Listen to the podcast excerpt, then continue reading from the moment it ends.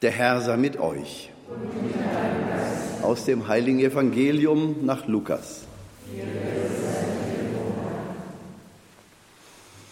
Jesus trieb einen Dämon aus, der stumm war. Als der Dämon den Stummen verlassen hatte, konnte der Mann reden. Alle Leute staunten. Einige von ihnen aber sagten, mit Hilfe von Beelzebul, dem Anführer der Dämonen, treibt er die Dämonen aus. Andere wollten ihn auf die Probe stellen und forderten von ihm ein Zeichen vom Himmel. Doch er wusste, was sie dachten und sagte zu ihnen, jedes Reich, das in sich gespalten ist, wird veröden, und ein Haus ums andere stürzt ein. Wenn also der Satan mit sich selbst im Streit liegt, wie kann sein Reich dann Bestand haben? Ihr sagt doch, dass ich die Dämonen mit Hilfe von Beelzebul austreibe. Wenn ich die Dämonen durch Beelzebul austreibe, durch wen treiben dann eure Anhänger sie aus? Sie selbst also sprechen euch das Urteil. Wenn ich aber die Dämonen durch den Finger Gottes, den Heiligen Geist, austreibe, dann ist doch das Reich Gottes schon zu euch gekommen. Solange ein bewaffneter, starker Mann seinen Hof bewacht, ist sein Besitz sicher. Wenn ihn aber ein Stärkerer angreift und besiegt, dann nimmt ihm der Stärkere all seine Waffen weg, auf die er sich verlassen hat, und er verteilt die Beute. Wer nicht für mich ist, der ist gegen mich. Wer nicht mit mir sammelt, der zerstreut. Ein unreiner Geist, der einen Menschen verlassen hat, wandert durch die Wüste und sucht einen Ort, wo er bleiben kann. Wenn er keinen findet, sagt er, ich will in mein Haus zurückkehren, das ich verlassen habe. Und wenn er es bei seiner Rückkehr sauber und geschmückt antrifft, dann geht er und holt sieben andere Geister, die noch schlimmer sind als er selbst. Sie ziehen dort ein und lassen sich nieder. So wird es mit diesem Menschen am Ende schlimmer werden als vorher. Evangelium unseres Herrn Jesus Christus.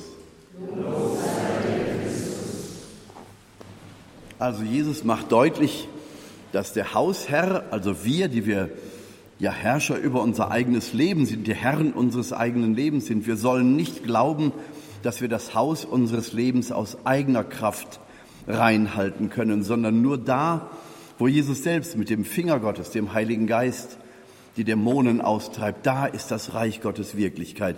In unserem Herzen, im Wurzelgrund unserer Seele.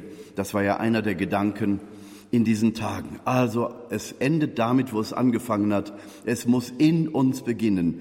Wir sind dafür verantwortlich, dass unser Inneres gereinigt ist. Dafür haben wir das Sakrament der Beichte, die ständige Gewissenserforschung. Wir haben als Orientierung die zehn Gebote und das, was wir im Leben Jesu erkennen können.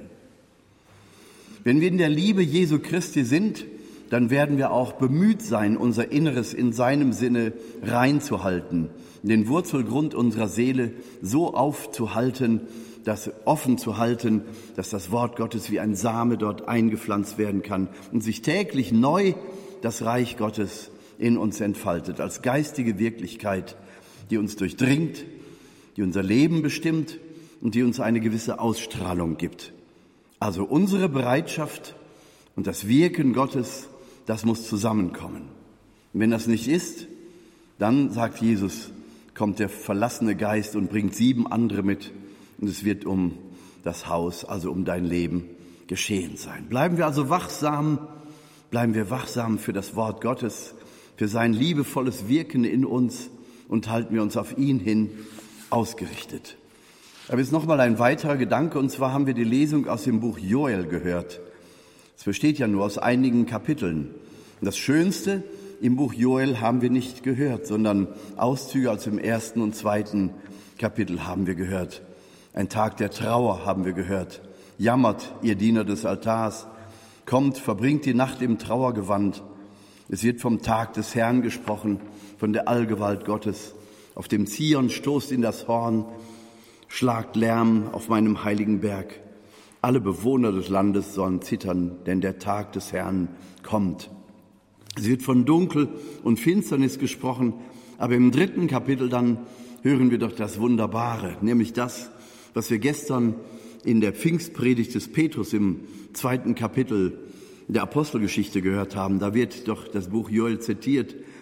Der Herr wird seinen Geist ausgießen über alles Fleisch, über Männer und Frauen, über Knechte und Mägde, über Junge und Alte. Eure Alten werden Visionen haben, Träume und Gesichte werdet ihr haben. Es wird also die Ausgießung des Geistes in nicht gekannter Weise da sein. Mose hatte ja im Alten Testament, als er der Verzweiflung nah war, dem Herrn gesagt, es ist genug, ich kann dieses Volk nicht mehr alleine tragen. Warum hast du mir dieses störrische Volk überhaupt an den Hals gehängt? Nimm es doch zurück und führ es selber. Nimm doch mein Leben. Moses kommt an den Punkt, wo er am Ende ist. Er kann nicht mehr. Und dann ereignet sich die Ausgießung des Heiligen Geistes über ihn und über 70 Älteste. Und zwei sind nicht anwesend, die sind aus irgendwelchen Gründen im Zelt geblieben. Und auch sie geraten in diese Verzückung im Heiligen Geist. So wird es da beschrieben. Das Pfingstfest im Alten Testament. Joel, äh, Josua, der Nachfolger des Mose, kommt und ist ganz irritiert über diese Ereignisse und sagt, Moses, stopp das, Sie sind ja verrückt geworden. Und Moses sagt, nein, nein, ereifere dich nicht für mich, sondern wenn doch nur das ganze Volk erfüllt würde mit dem Heiligen Geist, dann hätte ich als Richter doch gar keine Arbeit mehr. Dann hätten sie die Kriterien für den Frieden in ihrem eigenen Herzen. Wenn doch nur das ganze Volk ausgerüstet wäre mit dem Heiligen Geist. Und in diesem Satz steigt der Prophet Joel ein, indem er sagt, ja, es wird sein, das ganze Volk wird erfüllt sein mit dem Heiligen Geist. So wie die Apostel zu Pfingsten, so wie die 70 Ältesten zur Zeit des Mose. Und es wird keine Unterweisung mehr geben müssen. Ihr werdet mich nichts mehr fragen, sagt Jesus. Im Heiligen Geist werdet ihr alle Antworten haben.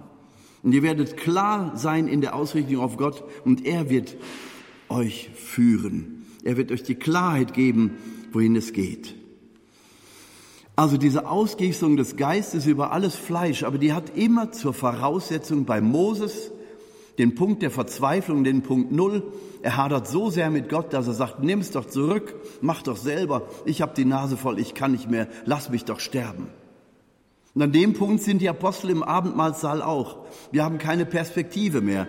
Wir hatten eine falsche Idee, eine falsche Vorstellung vom Messias. Die Idee ist mitgestorben. Wir haben keine Perspektive nach vorne. Nach hinten geht's auch nicht. Es ist aus. Und nur unter der Begleitung von Maria halten sie durch, die immer sagt, er hat euch eine Verheißung gegeben. Ihr müsst das hier aushalten. Offensichtlich ist das Durchwandern dieser tiefsten Schlucht, dieser dunklen Nacht erforderlich, um die Ausgießung des Geistes in der Fülle zu erleben. Erst müssen wir leer werden von uns selbst. Erst leer werden von uns selbst. Der Punkt Null unseres Lebens der Punkt, wo wir alles in Frage stellen, was wir jemals getan haben, wo wir den Eindruck haben, es ist vorbei, wir haben versagt, es ist alles aus. Moses kommt an diesen Punkt, die Apostel kommen an diesen Punkt und auch Joel schreibt davon. Und das ist eben der Teil der Lesung, den wir heute gehört haben. Aber das Schönste wird uns heute in der Lesung vorenthalten, nämlich nach dieser Ankündigung von Dunkel, Wolken, Finsternis, alles ist verrissen, auch durch die Schuld der Menschen. Es scheint keine Hoffnung mehr zu geben. Und da hinein die Vision, der Geist wird ausgegossen über alles Fleisch. Vielleicht kann man sagen, die Kirche in Deutschland ist noch viel zu mächtig und viel zu reich, dass wir, dass wir sagen können, wir sind bei all den Turbulenzen, die wir gerade erleben, noch lange nicht am Punkt Null angekommen. Wir haben immer noch viel zu viel Spielraum, aber vielleicht sind wir gerade mit Vollgas auf dem Weg in diese finstere Nacht des Kasamstaggrabes. Ja, und wenn es so wäre, wir haben die Aussicht, dass die Auferstehung darauf folgt. Die Auferstehung in der Weise der Ausgießung des Geistes. Wir haben das gute Vorbild bei Mose. Wir haben das gute Vorbild der Apostel, die durch die finstere Nacht der Verzweiflung die Erfahrung des Heiligen Geistes machen, weil sie erstmal leer werden müssen von sich selbst und ihren vielen guten Ideen, die eben nicht gesegnet sind durch den Geist Gottes. Auch unsere Ideen, unser guter Wille, alles das muss erst noch mal in den Scheuersack und muss gereinigt werden durch die Liebe Gottes. Wahrscheinlich sollen wir den Wunsch verlieren, mit eigener Kraft das Neue machen zu können. Natürlich sollen wir uns Mühe geben. Aber das Wesentliche tut Gott. Und das muss uns erstmal bewusst werden. Denn solange es noch viele Menschen gibt mit guten Ideen, gibt es ein Gerangel an den Spitzen, verstehen Sie? Und da stößt man gerne mit den Köpfen zusammen. Dann bleibt die Verzweiflung erst recht übrig. Es müssen alle in die Knie, es müssen alle in die Demut geführt werden, um diese Erfahrung zu machen, die Moses gemacht hat und die 70 Ältesten und die die Apostel gemacht haben zum Pfingsttag. Die Ausgießung des Heiligen Geistes hat immer offensichtlich das tiefe, finstere Tal zur Voraussetzung. Dieses nicht mehr wissen, wer ich eigentlich bin, wo oben und unten ist, Orientierungslosigkeit, Angst, Perspektivlosigkeit. All das gehört offensichtlich dazu, zu dieser Zeit der Novene und zu dieser Zeit der Vorbereitung zur Zeit des Mose. Offensichtlich hat dieser Rhythmus bei Gott System. Und offensichtlich sind wir wieder an diesem Punkt angekommen, dass wir spüren, aus eigener Kraft, mit eigenen menschlichen Möglichkeiten ist das Ganze hier nicht mehr zu retten. Es braucht wirklich die Erfahrung des Kasamstag, diese Grabesstille, um den Ostertag neu zu erleben. Aber auf diese, auf diese Zeit freuen wir uns. Darauf dürfen wir hoffen. Das hat Prophetie und das wird geschehen. Was an Zeit der Reinigung notwendig sein wird, wie lange das dauert, wie finster das wird, wir wissen es nicht. Aber wir können es ahnen, wenn wir uns Mose anschauen, wenn wir den Propheten Joel lesen und wenn wir uns die Zeit der Novene und der anschließenden Geistausgießung anschauen. Es hat System bei Gott, es ist wiedererkennbar, also harren wir und beten wir und warten wir darauf, was Gott tut und wie er uns vorbereitet, um uns einzusetzen in diese Zeit der Erneuerung. Amen.